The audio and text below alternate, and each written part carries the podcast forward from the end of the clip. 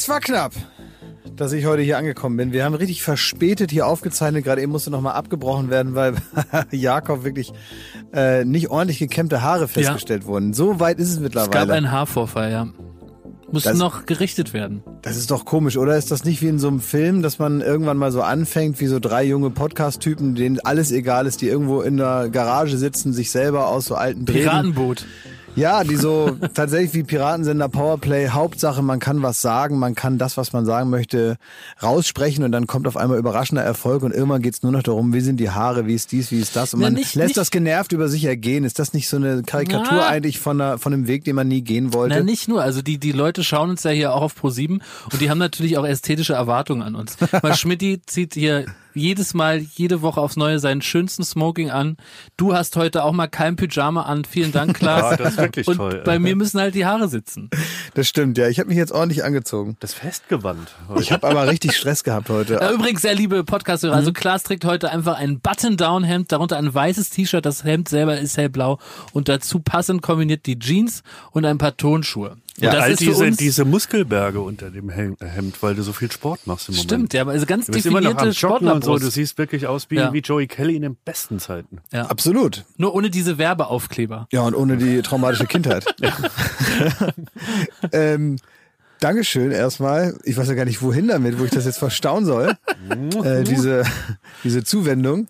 Ähm, Finde ich immer gut. Danke sehr. Ähm, vor allem, weil ich ja wirklich richtig Stress hatte. Ich bin hier gerade angekommen und äh, dann hat sie eh alles verschoben und so, aber ich dachte, ich komme jetzt hier wirklich fünf vor fünf vor zwölf hier angerast, bin total gestresst und so war es dann auch ein bisschen. Ich habe mir zur Beruhigung erstmal, ich habe mir so von zu Hause noch so einen Joghurt mitgenommen, habe ich mir zur Beruhigung erstmal reingedonnert. Das waren wieder 500 Gramm Joghurt. Ja. Das war so ein Glas. Ja. Hast du dir gerade da reingelöffelt? Einfach um so ein bisschen aufzuzuckern, damit ein bisschen Ruhe einkehrt. Bei mir war es nämlich so, ich habe jetzt wegen diverser Sachen mich schon verspätet und dann bin ich rausgelaufen aus meiner Haustür und habe dann äh, an dem Kaffeeladen, wo ich immer bin, kam der Typ, der da in dem Kaffeeladen eigentlich arbeitet, und hatte so ein komisches Ding dabei, so eine Mischung aus Motorrad und Fahrrad und so. Ganz kurz, die, die Leute, die den Podcast häufiger hören, die wundern sich jetzt. Ein Kaffeeladen in Brandenburg.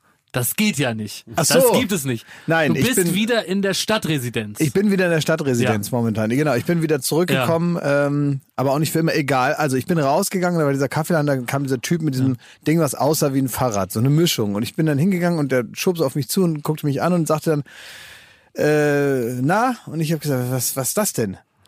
Und ich hatte eigentlich total gar keine Zeit. Ich wollte eigentlich gar kein Gespräch anfangen. Es ist nur so aus Versehen habe ich so ein Gespräch angefangen. Ich gesagt, was ist das denn? Hat er gesagt, das ist ein Elektrofahrrad. Habe ich gesagt, das sieht ja irre aus. Ja, willst mal fahren? Ja, komm, fahr mal. Und zack, hatte ich es in der Hand. Oh Dann hat er nein. mir das sofort gegeben. Und ich gesagt, wie jetzt fahren? Ja, Wolltest du es denn fahren? Nein. Und jetzt sind alle schon mal gefahren, hat er gesagt. Und jeder durfte es mal ausprobieren. Jetzt darfst du das auch mal machen. Und dann haben sich so drei andere Leute, die vorm Kaffeeladen, weil es wird ja immer noch vorm Kaffeeladen ausgeschenkt, haben sich auch schon umgedreht. Ich hatte das Fahrrad in der Hand. Alle waren erwartungsfroh. Ich wollte ihm nicht das Fahrrad zurückgeben und sagen, hier, fahr selber mit deinem Fahrrad. Ich bin schon mal Fahrrad gefahren. Auch ich kann mir das vorstellen. Dankeschön. Äh, nee, fahr mal hier eine Runde. Und dann setze ich mich auf das Fahrrad und dann ist mir vorne die Hose gerissen. oh nein, peinlich. direkt, direkt in der Mitte. Ist mir, der hat es aber nicht mitbekommen. Wie Lenny Kravitz aus dem Konzert, auf dem Konzert, dass sie so richtig so der, der Lümmel rausgeknallt ist. Nein, so schlimm war das nicht. Nee. Auf seinem Fahrrad. Auf dem Sattel. Ja. Nee, so war das nicht. Und dann bin ich so vier Meter gefahren, ganz unmotiviert, und hat gesagt, fahr mal richtig in die Straße runter, fahr mal richtig, ich muss richtig Gas geben mal. Ich gesagt, ah, nee, nee, kann ich mir vorstellen, mache ich mal, wenn ich Zeit habe. Ne? Und habe ihm das so wiedergegeben und es war ein bisschen eine irritierte, allgemein irritierte Stimmung, als hätte ich so nach zwei Metern den Bock verloren, den Fahrrad zu fahren. Als hätte ich spontan das Interesse verloren, weiterzufahren nach zwei Oh Metern. Mann, ey. Und dann bin ich halt äh, wieder nach Hause. Ähm, da waren auch alle sehr überrascht, dass ich schon wieder da bin. und dann habe ich mir noch eine andere Hose angezogen. Ähm, und ähm, da habe ich mich da von diversen Familienmitgliedern habe ich mich auslachen, auslachen lassen. Also du durftest müssen. den Hintergrund erzählen. Es wurde nicht, es wurde sich schon noch gewundert, dass du mit geplatzter Hose nach Hause kamst. Ja, manchmal ist es schon so, dass ich äh, irgendwie nach Hause komme und dann fragen alle, was hast du heute gemacht? Habe ich gesagt, äh, Zunge in den Ventilator gesteckt und äh, keiner fragt mehr nach. Ja. Der ganz normale Arbeitstag Ja. in meinem Leben eben. Logo. Ja, äh, was hast du heute gemacht? Ja, Zungenventilator. Ah ja, mhm, okay, was willst du essen? Aber wie konnte dieser Mann so einen Druck aufbauen, dass er dich dazu bringt, auf dieses Fahrrad zu Sehr steigen? gute das interessiert Frage, mich ja. auch beruflich. Ja, stimmt. Wieso? Du hast ja auch oft genug Druck aufgebaut. Naja, komm. Aber erfolglos. ja. Nee, nee, nee, nee, nee, ganz oft erfolgreich. Äh, der hat mich überrumpelt. Das war die sogenannte, das ist ja auch vor Gericht tatsächlich etwas, mit dem man sich dann verteidigen kann, wenn man überrumpelt wurde. ja. Wenn man jetzt äh, unter? Druck, unter Druck und unter, unter, unter künstlich erzeugter Hektik und so weiter einen Vertrag unterschreibt beispielsweise, ja, dann, dann gibt es äh, tatsächlich... Überrumpelungsparagraf? Ja, es gibt tatsächlich, wenn du über, überrumpelt wurdest, ähm, gerade wenn so, wenn so Leute verarscht werden, so alte Leute, Ja. die so überrumpelt werden mit irgendwas, ja. Ich find's da so, wie du seriös immer das Wort überrumpeln sagst. Das ist das einzige Wort, was sicher nicht im zivilen Gesetzbuch steht, ne? Kannst ja mal googeln. Es, ist, es wird davon gesprochen, dass man in so einem Fall, wenn man, wenn man überrumpelt wurde, äh, dass man dann nachher sagen kann, der Mann da hat mich überrumpelt. Ich wollte da Ja. gar nicht unterschreiben. Ich habe zum Beispiel, weißt du, wo ich überrumpelt wurde? Ja. Aber positiv. Ähm, ich war in München am Hauptbahnhof und da habe ich äh, vor vielen, vielen Jahren den Anruf bekommen aus Köln, dass ich jetzt bei Viva Moderator sein kann. So, ne? Ich bin eigentlich rausgeflogen und so, eine längere Geschichte. Und Da warst du war, noch nicht bei ProSieben, muss man dazu sagen. Nein, also 100.000 Jahre das her. war Da ein war ich, positiver Anruf. da war ich, äh, genau. es war kein Downgrade. ja. Ich war bei äh, beim Zivildienst. Also ich habe zwar am Ende beim Zivildienst mehr Geld verdient als am Anfang bei Viva, aber es war für mich trotzdem der Weg nach vorne erstmal. Und da habe ich dann aufgelegt und dachte so, ah super, jetzt kann ich da bei Viva irgendwie so Moderator sein. Mal gucken, Ja. was das äh, soll oder was man dann da machen muss. Und dann in dem Moment, wo ich aufgelegt habe, war ich so in Unterschreiblaune. Ist ja klar. Ja. Weil mir gerade da das erste Mal im Leben mit einem Vertrag gewedelt wurde, zumindest am Telefon, und ich war in Unterschreibmut. Und dann kam eine von so einem Tierschutzverein namens Pfötchen. Ach, Ich weiß nicht, ob es den noch gibt, und äh, da bezahle ich vermutlich immer noch 50 Euro im Jahr. Ja. Da habe ich sofort unterschrieben, habe gesagt, Weil du so jawohl, geil drauf warst. weil ich geil drauf war, weil ich gesagt habe, so, die hat mich auch überrumpelt, die hat mich praktisch auf dem richtigen Bein erwischt. ja. In Auf dem richtigen richtigen Stimmung. Pfötchen. Auf dem richtigen Pfötchen hat sie mich erwischt. Also die Tiere in dem Tierheim haben davon profitiert, dass Viva dich angestellt hat. So sieht's aus. Ja, Oh. klar. Wenigstens Natürlich. einer, ne? Ja, das ist so ein bisschen, ja auch wie- das ist wie ne? so ein brasilianischer Fußballstar, der dann die ganze Familie einfliegen lässt, First Class. So ist es bei mir mit diesem Tierheim. Und war das so, ähm, hattest du da noch so Hoffnung und große Erwartungen, was so das Promi-Leben angeht? Weil in dem Moment, wo es da klingelt und Viva sagt, du bist jetzt unser Moderator, bist du ja auf dem Sprung dazu, ein bisschen bekannt zu werden. Ja, ähm, ja, soweit habe ich da nicht gedacht. Ich war erstmal froh, dass meine nahe Zukunft gesichert war, weil bei, mir lief ja die Uhr rückwärts. Irgendwann war der Zivildienst vorbei, ja, und dann musste ich entweder wieder zurück in meinen erlernten Beruf, wobei erlernt auch in Anführungsstrichen gesetzt werden muss, sondern den Beruf, den ich halt so gemacht habe vorher. Das wäre also nicht gegangen. Zivildienst kann man jetzt auch nicht einfach verlängern und auch nicht sagen, ich mache noch ein Jahr, sondern das ist halt dann irgendwann vorbei und dann muss man da weg. Tja, und da. Aber hast du gedacht, jetzt äh, ändert sich mein Leben? Ja, na sicher. Das mein Leben, schon, ne? Ja, mein Leben hätte sich ja eh geändert. Naja, aber so, dass man sagt, das ist so life-changing Moment. Ist ja schon was anderes, als wenn du jetzt in der Bank anfängst. Ja. Ja, aber nee, das hatte ich eigentlich eher vorher. Also äh, die, so die Entscheidung zu sagen, jetzt muss mal was passieren, jetzt muss sich ja was ändern, ansonsten ändert sich das halt zum Schlechten und zwar rasant und auch unaufhaltsam. Diesen Gedanken, den hatte ich dann eigentlich schon vorher, wo ich dann gesagt, ich entscheide mich jetzt dafür, mal zu gucken, was so los ist und mal zu gucken, was ich jetzt mache. Da habe ich ja schon nichts anderes vorbereitet. Das heißt, eigentlich diese Entscheidung habe ich vorher getroffen. Und da war es letztendlich so ein bisschen die Erlösung, dass offenbar irgendwie so eine Art Weg gibt. Und jetzt bei, bei Viva anzufangen, heißt ja nicht, dass man fertig, also da geht die Arbeit ja erst los. Das war mir schon klar, dass es, äh, dass man also von vielen Viva-Moderatoren, also man erinnert sich immer an die, die man halt noch kennt. Man erinnert sich natürlich nicht an die, die man nicht mehr Ich kenne kennt. aber viele äh, Moderatoren, die schon bei der ersten Sendung, gerade bei Viva, so den Eindruck vermittelt haben, sie wären JC. Werbung. So, was kann man alles Schönes machen mit drei Zähnen im Mund? Man kann Capri-Sonne trinken, man Kann ja kann, putzen kann man die auch. ja, man kann, Spart viel Zeit morgens. man spart viel ja. Zeit, So, man kann vielleicht lustige Liedchen pfeifen oder man kann, ähm, ja, bei Karussells kann man die Schiffschaukel anhalten. Oder, Oder, die so. Bremsen. Ja. so, das sind alles so Dinge, die man mit 13 hinkriegt. Aber die allermeisten Dinge im Leben, die sollte man mit komplettem Esszimmer, wie wir sagen, begehen. Also alle Zähne sollen noch drin sein. Und wenn es nicht die eigenen sind, dann sollen sie wenigstens so ähnlich aussehen und genauso funktionieren. Und das ist dann Zahnersatz. Und uiuiui, das geht ins Portemonnaie. Es sei denn, man ist schlau und man hat rechtzeitig, in welchem Alter auch immer, denn ein Zahn, der guckt nicht in den Personalausweis. Der kann auch mal sagen, ich verabschiede mich jetzt im Alter von 21. Auf Wiedersehen. Ähm, oder eben später, wo es dann wahrscheinlicher wird. Wenn ihr eine Zahnzusatzversicherung habt von der Allianz, dann habt ihr was davon. Das Ganze wird vor allen Dingen wahnsinnig bequemer darüber nachzudenken. Ja? Bei der Allianz, da gibt es eine Zahnzusatzversicherung als perfekten Partner für gepflegte Zähne. Das Ganze nennt sich Mein Zahnschutz und die bekommt man ab. Und jetzt Achtung, ist das nicht das mal wert? 12,94 Euro im Monat. Ey, da geben andere Leute mehr Geld für ihr Fußball-Abo aus. Muss man mal überlegen, ey. Natürlich. Und vor allen Dingen, wenn man mal was hat, dann was mit den Zähnen zusammenhängt, dann gibt es nicht mehr die Frage, macht man das jetzt oder macht man das nicht. Man muss es immer auf jeden Fall machen, weil es A, sau weh tut und weil es natürlich auch nicht irgendwie verrückt aussehen soll dann ein Leben lang. Man sagt ja nicht, gut, dann esse ich nur noch auf der rechten Seite. Das machen wir in der Regel nicht und deswegen möchte man nicht diesen riesen Batzen Geld dann bezahlen müssen, den sowas nun mal kostet, weil das soll ja auch lange halten. Also macht es doch mal oder denkt mal darüber nach. Die Zahnzusatzversicherung der Allianz ist immer für dich da in diesen Situationen. Da gibt es hochwertige Füllung statt Amalgam. Das ist ja schon mal was. Ne? Amalgam ist ein bisschen das Asbest für Zähne. Ne? Ja, das will man äh, nicht haben. will man nicht haben. Ähm, erstklassige Inlays, Implantate, Bleaching, professionelle Zahnreinigung, innovative Behandlungsmethoden und vieles mehr. Also das strahlende Lächeln, das ihr jetzt gerade im Gesicht habt, das möchtet ihr doch noch ganz schön lange haben, oder? Damit ihr auch morgen noch kraftvoll zubeißen könnt. Allianz.de slash mein Zahnschutz. Oder geht einfach zu einem der ExpertInnen vor Ort. Da bekommt ihr dann alle nötigen Infos und dann könnt ihr gucken, welches Angebot für euch das Beste ist. Ist ja auch vielleicht nochmal unterschiedlich. Der Link und alle Infos, die ihr dazu braucht, die kriegt ihr natürlich in unseren Den Shownotes. packe ich, jetzt- den packe ich jetzt da rein, den Link. Ich nehme den mal kurz und Ja? pack den da jetzt rein. Pack ihn rein in die ich habe ihn Shownotes. jetzt reingepackt. Ja. Ist da. Allianz.de slash mein Zahnschutz war das, ne? Ist ja genau. reingepackt. in Ist die ja Shownotes, reingepackt. Da könnt ihr die Zahnarztkosten einfach weglächeln. Werbung Ende. Also da war, da, da ist diese Zurückhaltung, dass man jetzt erstmal abwartet, man ist ja nur einer von vielen, jetzt nicht so gegeben. Weil du warst der Schmidti auch, äh, du hast warst bei MTV ja angestellt, aber das war ja alles ein Ein Bums, Klumpatsch, ne? ja. Ein Klumpatsch. Also hast du die auch miterlebt. Naja, später dann. Also als ich bei Viva angefangen habe, war das eben nicht so. Da war es auch noch in Köln.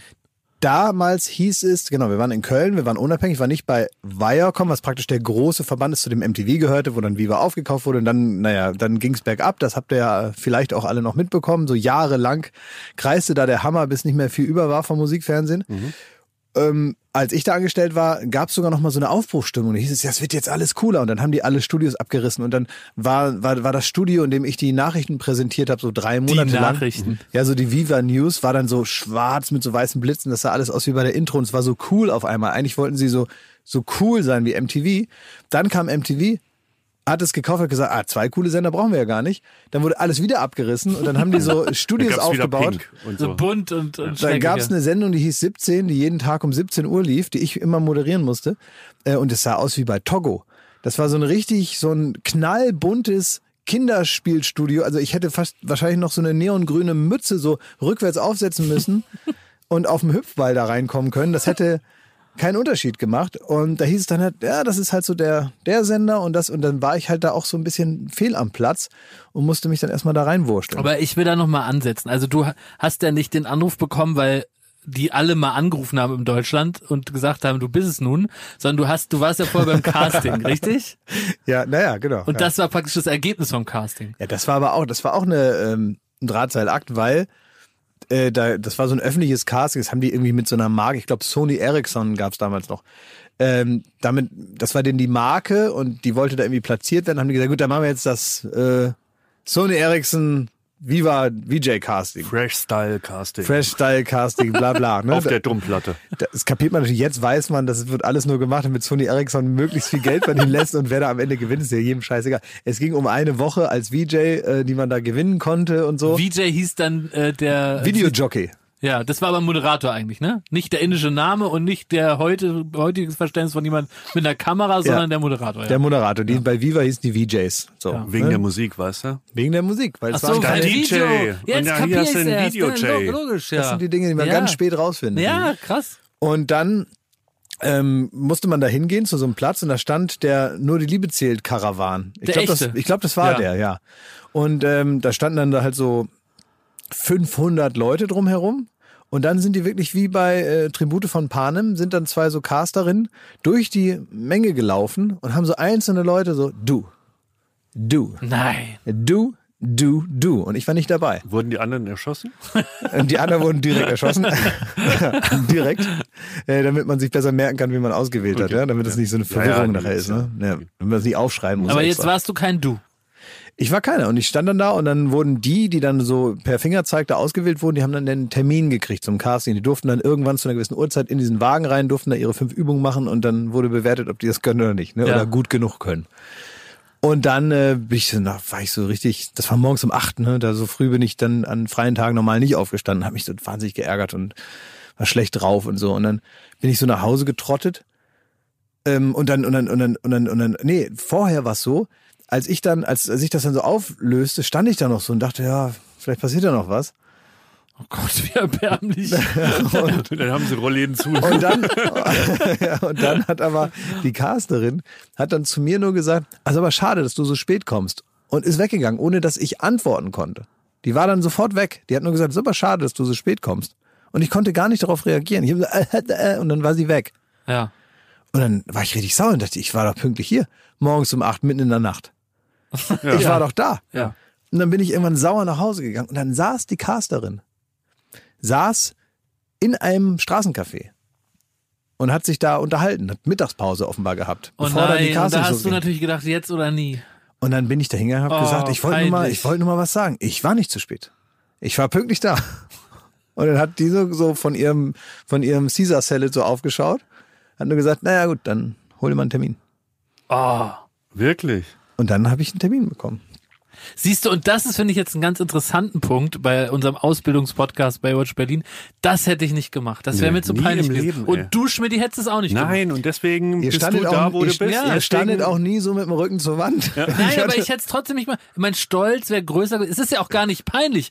Du hast jetzt nicht gesagt, ich tanze jetzt hier mal und singe was von Menderes, sondern du hast gesagt, ich, ich, ich war pünktlich. Moment, ja, was hast du gemacht im Casting?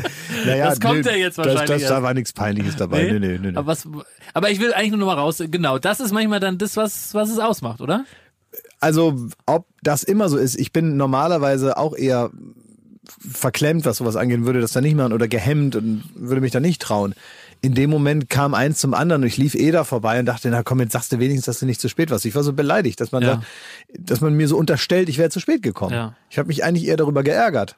Das, ist so dieses, äh, dieses, dieser, der Spirit vom American Dream, den du da an der Domplatte gemacht hast. So das, das Schicksal selbst in die Hand. Am. Roncalli-Platz. Ja. Ja. Naja, zumindest hat das ganz gut geklappt und ähm, Und jetzt waren ja damals bei Viva waren so Größen wie Oliver Pocher, Gülcan, Ja. Mola Adebisi, Milka, äh, Mola und Milka, die waren schon, äh, die hatte wahrscheinlich waren irgendeine, schon rausgewachsen. da war irgendeine liebevolle Familie, die gesagt hat, wir nehmen die auf.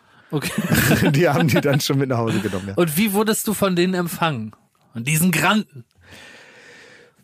Unterschiedlich. Also äh, wer äh, mir extrem geholfen hat, und das werde ich ihr nie vergessen, die hat mir wirklich, ähm, wie sagt man so schön, die Hand von Arsch gehalten, wenn es Ärger gab. so. ähm, und äh, auch viel dafür gesorgt, innerhalb des Senders bei den richtigen Leuten zu sagen, jetzt komm, jetzt mach mal. Ich glaube, der habe ich auch so ein bisschen dann tatsächlich den ersten Vertrag zu verdanken, war Sarah Kuttner.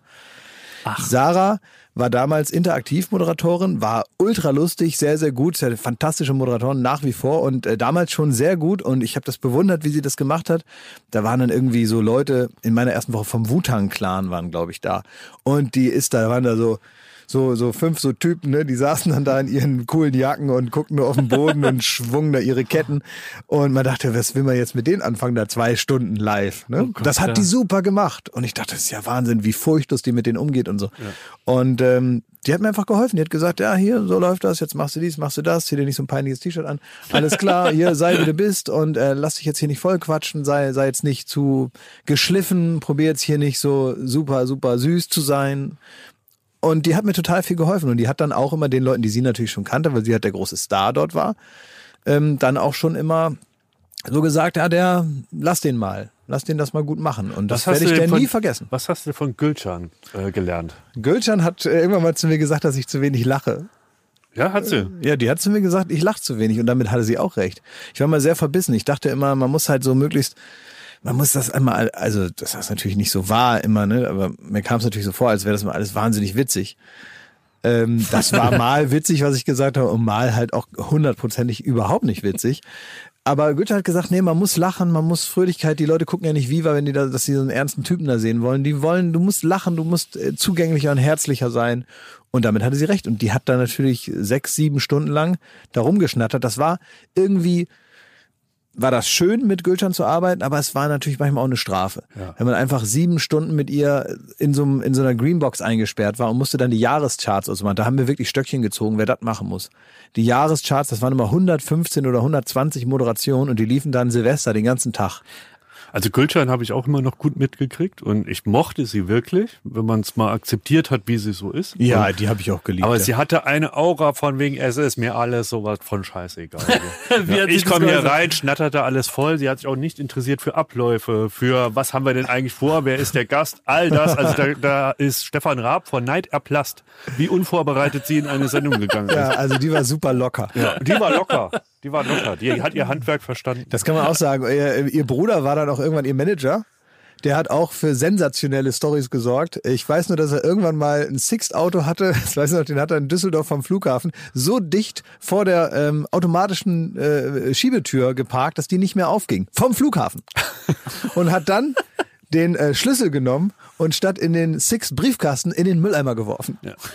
Und ist dann irgendwo hingeflogen. Ja? erzählt man sich. Und hat dann Nordrhein-Westfalen verlassen. Ja. ja. Zu, de, zu deinem Casting habe ich auch ein Ding, wo, wo äh, es gibt ja viele Dinge, über die, äh, für die ich dich beneide. Ja, ja. Und das hat viel mit dem Casting zu tun, denn als Moderator hast du natürlich ein bisschen andere Arbeitszeiten als der gewöhnliche Redakteur. Das ist ganz normal. Das ist keine, kein Spleen von dir, keine Eigenheit. Das ist äh, systemimmanent. Und der hast also ein bisschen manchmal kürzere Arbeitszeiten oder kommst auch ein bisschen später an den Dreh als, äh, als der, der Rest. Jetzt reicht das langsam. Wir haben verstanden, du was hast verstanden, worum Ja, es geht. Ja? Und du hast da einmal, hast du so ein Killer-Argument. Hast du gesagt, du, da stand ein Wohnwagen, da wird gecastet in Köln.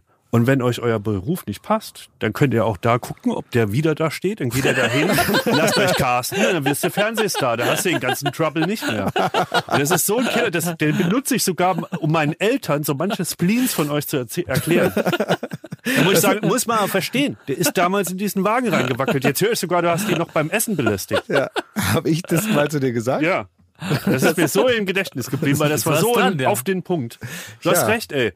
Ja, also es wirkt wie ein Gespräch, in dem ich gezwungen war, zum Äußersten zu greifen. Aber ja, klar, am Ende stimmt. es. Wisst ihr, wer in diesem Wagen drin saß? Wer? Wer in diesem Casting-Mobil drin saß? Nicht nur die Casterin und so weiter, da saß jemand drin und da schließt sich jetzt ein Kreis. Wenn ihr das nicht wisst, wird euch das sehr erstaunen, wer da mit drin saß. Unser jetziger Geschäftsführer, Co-Geschäftsführer mit dem gemeinsam, Arne. Ach, Arne. Arne saß in diesem Castingwagen drin. Nee. Als ich da mit elf Zu spät gecastet wurde, ankam. als, ne, als ich dann den Termin hatte, als ich dann da rein durfte, mit, mit meinen, wie gesagt, elf Jahren, als Ja. ich zum, zum Viva-Moderator Ja. ausgebildet wurde, saß Arne da mit drin, der jetzt wieder bei uns arbeitet und so weiter. Ungefähr 40 Jahre später. Liebe Grüße. Ist auch irre, ne? Was ich immer interessant finde, Klaas, ist, dass äh, ich als äh, Viva-Zuschauer, der ich damals war, gedacht habe, boah, die schleppen da eine gigantische Knete raus. Ne? Die wissen gar nicht mehr, ob es nun Ferrari 1, 2 oder 3 ist, mit dem es heute zur Arbeit geht. Und wenn ich höre, dass ihr da äh, Lose gezogen habt, wer jetzt nur den Käse da moderiert, dann lässt das ja schon mal einen Rückschluss zu. Es gab nicht Geld pro Sendung. Doch, für bestimmte Leute schon. Also es, äh, je nachdem, wie man gespielt hat. Ich war immer Team Sicherheit.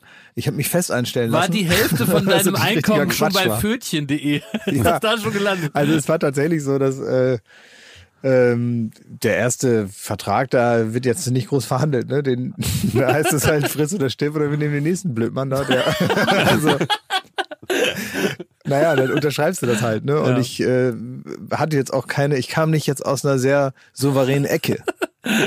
Ich Ja. war auf, auf meiner Biografie, auf meiner Vita, auf meinem Wikipedia-Eintrag stand äh, schlechter Friseur und Zivi. Und nicht mal Manager hattest du. Ich hatte keinen Manager, ich hatte gar nichts. Und, mein, und dann hatte ich einen Manager, den habe ich übrigens heute noch, aber der war damals kein richtiger Manager, sondern der hat Busse vermietet.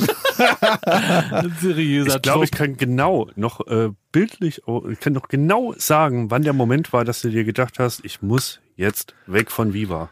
Wo dieser Moment war, der war in dieser Empore im alten Viva-Gebäude. Und du saßt abends, spät abends am Schreibtisch, hast irgendwas geschrieben. Ich kam auf die andere Seite von dem Schreibtisch und hab dir berichtet von dem Casting, das wir gerade machen für eine neue MTV-Show, die da heißt MTV Home. Wir, Joko war gesetzt, wir suchen noch ein Pendant. Ja. Und wir haben uns da durch die Welt gecastet. Und es war, wir waren alle nicht so zufrieden, weil wir auch gedacht haben, eigentlich sitzt hier jemand, nämlich beim anderen Sender Viva, der perfekt dazu passen würde. Also das Gefühl hatte man schon. Und das Gefühl hattest du auch, dass du jetzt mal gerne weg würdest von Tokyo Hotel und, und La Fee und Konsorten. Und Ballons rasieren. Und dass da gerade so eine einmalige Chance entsteht für Ja, dich, da irgendwie einen Schritt weiter zu machen. Und du bist fast zerflossen, als du das gehört hast, dass da gecastet wird. Das war eigentlich der nächste Moment und der ist eigentlich, ähm, ja, ja, eigentlich auch wichtig gewesen, weil die wollten mich halt nicht gehen lassen. Ich war da so der letzte Mohikaner bei, bei Viva und äh, war, glaube ich, auch der einzige männliche Moderator dann irgendwann. Es gab sonst niemanden, das waren alles sonst nur, nur Mädchen und dann hieß es halt, naja, du kannst jetzt hier nicht weg, du kannst jetzt nicht zu MTV, weil du das gerade willst. Du bist jetzt hier seit sechs Jahren bei Viva, jetzt machst das schön weiter. Und ähm, weil ich wollte natürlich so, wollte einfach so sagen, ich wechsle da jetzt hin und ist doch eine Firma am Ende, lasst mich doch. Äh, lass mich doch jetzt einfach dahin gehen. Die suchen doch einen und ich könnte das ja machen.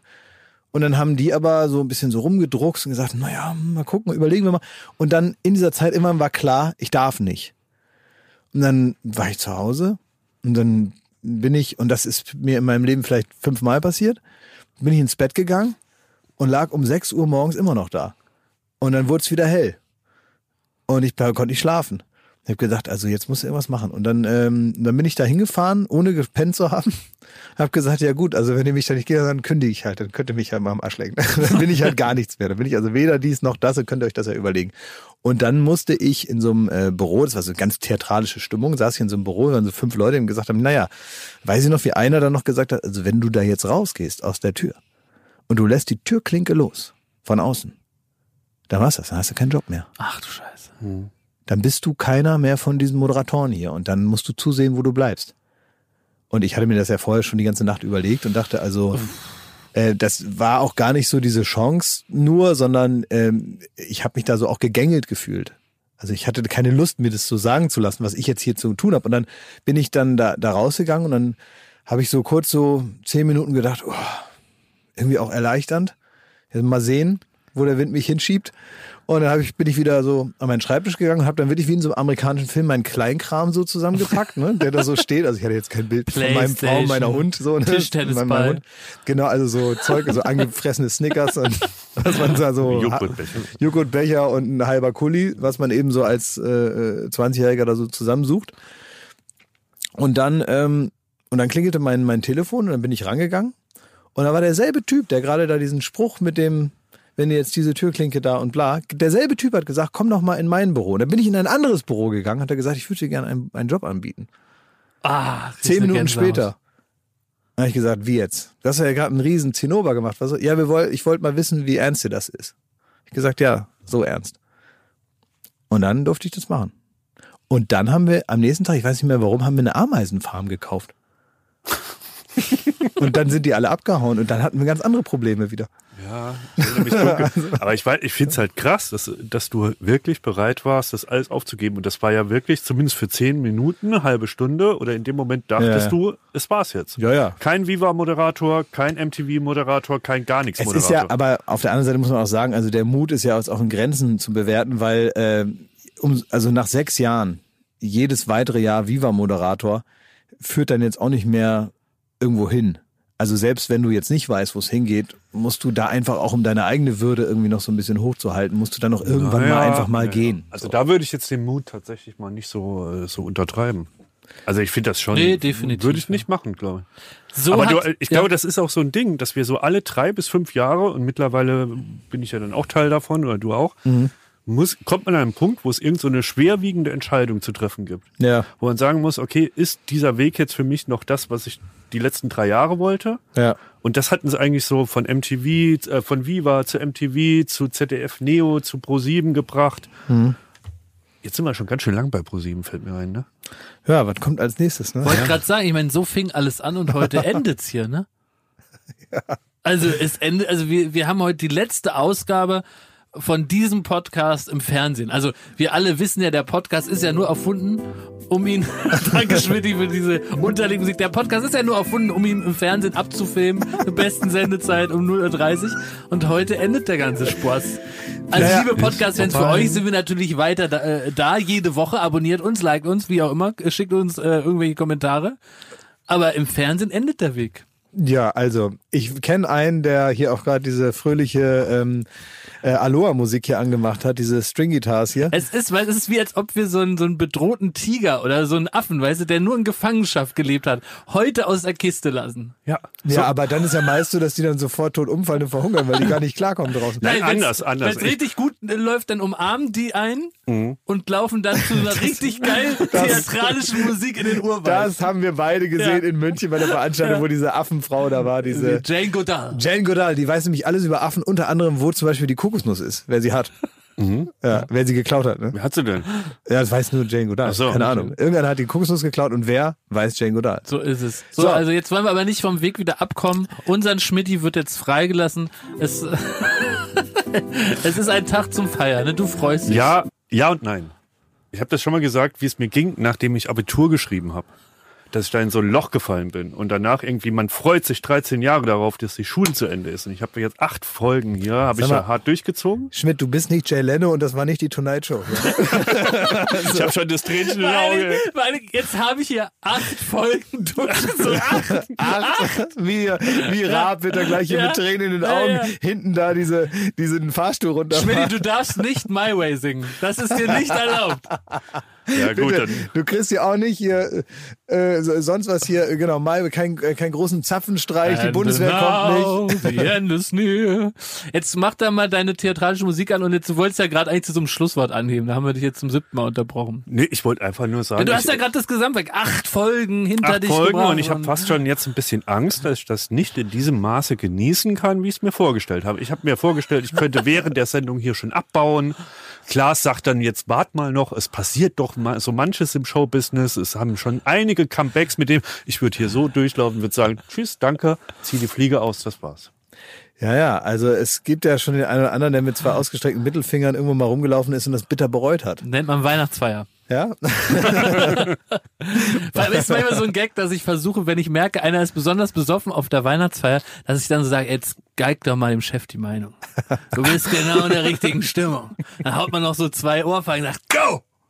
Und dann lacht man sich tot. Aber die, ähm, was ich, ähm, was ich sagen kann, ist, dass äh, jetzt erstmal, weil, guck mal, das war jetzt hier für acht Folgen geplant, das war von Anfang an Herzlichen klar. Nein. du hast es geschafft, der erstmal. Nee, nur hör mal erstmal zu jetzt mal. Ne? Nicht immer da direkt reinplänen, nur weil man selber nichts hat. Ne? Dass man immer denkt, man muss sich einweben in die Geschichten der anderen, das ist ja Quatsch. Ne? Man kann auch manchmal einfach zuhören. Das liebt ja. So, ähm, Jetzt bin ich gespannt, was da kommt für eine Geschichte. Ich will nur mal das mal erklären, dass wir von Anfang an gesagt haben, wir Ja. machen hier acht Folgen im TV. Podcast läuft ja sowieso jede Woche, da gibt's ja keine Sendezeiten, da macht man, was man will. Ähm, aber es gibt acht und die sind jetzt nicht irgendwie aus, äh, aus heiterem Himmel abgesetzt worden, sondern es gab acht, die haben wir jetzt gemacht und ist jetzt vorbei. Das ist jetzt die erste Staffel. Bei sowas Schönem wie Baywatch Berlin kann man ja sicherlich auch mit der zweiten Staffel rechnen. Die kann man hier nicht offiziell verkünden, aber ich denke mal, die Sterne stehen, soweit ich pro sieben noch im Griff habe. Nein, soweit ich pro sieben einschätzen kann, könnte ich mir vorstellen, dass wir im Herbst, wenn die neue Late Night Berlin Staffel losgeht, zeitgleich zu dieser Late Night Berlin Staffel auch wieder im Fernsehen sind. Ich kann das hier natürlich nicht, das ist nur eine Vermutung von mir. Ich würde mich darüber einfach freuen. Also äh, du hast mir nichts davon gesagt, dass sowas in deinem Gedankengang rumschwirrt. Ja? Nee, wir haben da auch nur ganz lose mal drüber geredet Ja. bei ProSieben. Ich mit ProSieben. Weil es wird jetzt so nichts, das ist überrumpelt. Ja, das ist A, überrumpelt. Das ist überrumpelt. mir, mir fällt auch überhaupt kein Gesichtsausdruck ein, dem ich diese Info irgendwie entgegenschleudern könnte. Du sagst das, dass da eventuell eine zweite Staffel vielleicht kommen könnte. Ja. Und ich, ich kann nicht mal böse gucken. Also tu einfach den, den Anzug noch nicht in einen Altkleidersack es könnte sein, dass du ihn nochmal brauchst. Sag ich nur. Könnte sein. Franz Josef Wagner hatte vielleicht auch mal so einen Anzug und jetzt. Ja, und jetzt sitzt er da und man kann ihn von seinem Marmorfußboden nicht mehr unterscheiden. Ne? Tja. Aber jetzt. Wir warten es mal ab. Ne? Ich kann hier, ich kann hier gar nichts sagen. Das ist auch keine große Nachricht. Da wird jetzt auch keine Pressemitteilung kommen und ProSieben wird auch sich hüten, sich, sich auch hüten zu sagen, das stimmt. Die werden jetzt sagen, wir wissen von gar nichts. Das werden die sagen. ProSieben, Ähm, wenn ihr nichts sagt, werten wir es als Zustimmung. Ja, genau. Das ist so, das ist genau. Wenn, wenn du in der Fahrschule, wenn der Fahrlehrer nichts sagt, fährst du geradeaus. Und was macht Baywatch Berlin? Wenn keiner was sagt, fahren wir geradeaus, oder? Ja, aber heute machen wir mal eine Pinkelpause. Heute fahren wir mal rechts ran natürlich, machen ein bisschen irgendwie, äh, ja, vergnügen uns hier auf dem Parkplatz und, äh, und dann geht's weiter. Genau. Darf Mal- ich trotzdem so machen, als wäre es die letzte Folge? kannst Weil es jetzt erst ist, Stand jetzt, die letzte Folge. Darüber kannst du dich freuen, natürlich. Absolut. Gerne sogar. Jetzt bist du glücklich, ne? Seid doch mal ruhig. Lass er einfach mal genießen jetzt.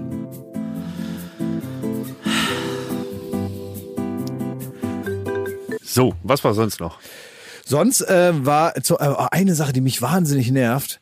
Ich weiß nicht, ob ihr das auch gerade habt. Du bist ja da wahrscheinlich ein bisschen, ähm, wie soll man sagen, konsequenter, machst das dann sofort. Ähm, es ist wieder Software-Update-Zeit beim iPhone. Alter, nervt mich das. Das Die ist Meldung, so, die immer aufblitzt. Oh, das ist wirklich wie so einer, wo man denkt, ja, dann mach's doch einfach. Dann mach es doch einfach. Das will Diese- er doch die ich- ganze Zeit. Er will dir ja nachts Nein. um 3 Uhr oder um 2 Uhr nachts will er dir die, Ich das möchte, guck mal, Update. schon wieder. Ich möchte nur mal sagen, wa- warum mich das so, äh, warum mich das so annervt wie ein, wie ein, wie ein Mensch. Weil es ist so, dass diese Meldung, die kann man ja nicht großartig ausstellen, es sei denn, man macht dieses Update. Ja. Ansonsten kommt die immer die ganze Zeit. Ja. Ja. Und ich lese mir dann sogar durch, denke, ja, was ist das Update? Guck mir dann sogar die Details an, denke, ja, dies, das, das, das, das. Irgendwas bei Mails, was mich noch nie gestört hat, wird offenbar verbessert. Alles klar, dann machen wir das jetzt. Ähm, dann hänge ich das nachts natürlich nicht an Strom. Kann er das ja nicht machen. Ja. Weil er will ja an Strom, sagt er einem aber nicht. Ne? Muss man selber drauf kommen, am zweiten, zweiten Tag. Und es ist immer, wenn man das Handy anfasst und man weiß, heute Nacht irgendwann macht er das. Und immer, wenn man das Handy loslegt, steht da, wir machen das aber heute Nacht, ne? Wir machen das aber heute. Heute machen wir aber Software-Update. Heute machen wir aber Software. Wo ich dann denke, ja, ich habe es jetzt langsam verstanden. Es ist in Ordnung. Auch so wie einer, der so, wie so ein Freund oder so ein Kollege, der sich so seiner eigenen Kompetenz nicht so ganz bewusst ist, ob er jetzt schon sowas entscheiden kann, wie wir machen jetzt das Update, will das aber schon mal so formulieren wie eine Ansage, aber eigentlich ist es eine versteckte Frage. Ne? Wir machen jetzt das Software-Update. Oder? Oder? Oder? Klaas, die versuchen dich zu überrumpeln. Ne? Ja. Ne, ich ich habe den Eindruck, das ist wie so ein nerviger Typ, der die ganze Zeit immer sagt, ja, aber da, aber jetzt müssen wir da mal das machen. Müssen wir das mal. Und jemand sagt, halt doch mal die Fresse, ich habe das mit damit, das ist nicht das Wichtigste auf der Welt, dieses Software-Update. Der Du musst mich- von Apple. Du, du musst mich nicht 150 Mal am Tag darin erinnern, dass du heute Nacht um drei irgendwas machen willst, was mir eh scheißegal ist. Es ist mir egal. Mach dein verficktes Update. Es ist mir egal, Handy. Es ist mir einfach egal. Laber mich nicht voll mit diesem Nervkram. Ich finde es richtig, ich, es kann sein, dass ich ein bisschen dünne Nerven hab gerade. Es kann sein, dass ich ein bisschen ansprechbar bin für sowas. Aber man muss mich doch nicht so impertinent nerven seit Tagen mit irgendeinem so Mist. Das wird nicht angesprochen, ne? Wegen Wie Corona einer- machen sie hier einen Zirkus. Wie Ne? einer, der die ganze Zeit mit dem Finger auf die Schulter tippt und sagt, das jetzt aber, jetzt aber, jetzt aber, mach mal, mach mal, mach mal. Und denkt, ich habe auch noch andere Hobbys als Software-Updates. Apropos, äh, du hast ja gerade gemeint, äh, überrumpeln ist wieder ein gutes Wort. Wir haben da mittlerweile so, wir können ein eigenes Lexikon langsam machen. Ne? Mit Ja. Rumhühnern, überrumpeln, was hatten wir noch? Äh, Was haben wir? Rumrömern. Rumrömern, auch Hochpedern. sehr gut. Hochpetern. Hochpetern. Ja. Jetzt hat mir äh, jemand geschrieben, ähm, äh, man soll doch das Wort Ausbaldowern auch mal in den Kanon mit aufnehmen. Ausbaldowern. Ja, finde ich ein gutes Ausbaldowern ist auch gut, ja. Finde ich auch nicht schlecht. Ja, Gibt's sonst noch so Sachen? Ja, das können wir machen, Ausbaldowern. Das äh, finde ich, hat wahrscheinlich sogar irgendeinen Ursprung, den ich jetzt nicht herleiten kann. Aber Ausbaldowern klingt so, als käme das von irgendwas, was geschichtlich sich irgendwie mal irgendwann eingeschlichen hat und man nicht mehr weiß, warum. Ähm, ich muss auch noch eine Sache sagen. Und zwar habe ich doch erzählt, dass äh, die Omas, äh, die, die, die diabeteskranken Omas, Oh ja. ähm, ja, ja. dass die, ähm, wenn sie äh, fantasieren, dass man da bloß ein bisschen Zucker machen muss und dann ist wieder gut. Und jetzt hat mir aber jemand geschrieben, ähm, äh, sagt erstmal auch ein witziger Satz übrigens, äh, Gratulation für Diktator mit der Stinkenase. guter, guter Satz, ne? Also unsere letzte Folge. Ich wollte euch nur bitten, die Aussage mit dem Blutzucker in der nächsten Folge richtig zu stellen. Besagte Verwirrtheit kommt vor allem bei ähm, hypoglykämen äh, Patienten vor, also bei zu niedrigem Blutzucker. Wenn man in diesen Patienten, wie Klaas sagt, Insulin verabreichen würde, wäre dies tödlich. Ach du guck. Also lieber nicht sagen, oh, die Oma fantasiert wieder, haben wir noch irgendwo Insulin, dann ist die Oma, da bleibt die Oma nämlich sitzen. Dann fantasiert die nicht mehr, aber dann fantasiert die halt nie wieder. Ja. Also auf gar keinen Fall. Es ist schon ganz gut, dass du bei Viva gelandet bist, habe ich das Gefühl. Ja, ja, das ist nicht. Ja, aber Das ein, ein ehemaliger äh, Viva-Moderator ist ja jetzt Rettungssanitäter. Der äh, Schlegel. T- Tobi Schlegel, ne? der ist jetzt Rettungssanitäter. Der hat so richtig, das ist nämlich, wenn du da zu lange bist, irgendwann denkst du, jetzt muss ich mal was Sinnvolles machen. du musst halt dich schnell ablenken mit irgendwas. Ne? Das ist eh so schlimm. Man kann hier gar nicht so, so tun, als ob man was wüsste, weil die Leute schreiben einem sofort, wenn man was falsch gesagt hat. Also was ich jetzt schon an juristischen Unwahrheiten verbreitet habe, das äh, stelle ich immer gar nicht richtig, Ja. weil ich mich so schäme. Ja, aber die Und auch meisten- in der letzten ja. Folge, da ging es da um die Stinkenase und da habe ich gesagt, das hieße, wäre eine Kackosmie und ich wurde natürlich nochmal korrigiert, stimmt weil nicht, ne. das stimmt nicht. Äh, Das, das, das ist praktisch die Reverse-Krankheit. Das, da, da riecht's bei dir in der Nase den ganzen Tag nach Scheiße, nur für die anderen nicht. Ja, aber warum? Weil man Scheiße in der Nase hat vielleicht? Ja, vielleicht auch das. Ja, wenn man sich Scheiße in die Nase steckt, ist es Kack aus mir. Sag mal, aber die. Äh, Ja, Du hast auch mal äh, zu den News hast du auch so falsche Infos gegeben. Hab ich Ja, auch stimmt, gesagt. das haben wir auch alle gekriegt. Ne? 500 Mails. Ja, ja. Oh ja, aber da denke ich dann noch irgendwann, ja komm, ey, das ist die Story, die ich erzählt habe, ist viel besser.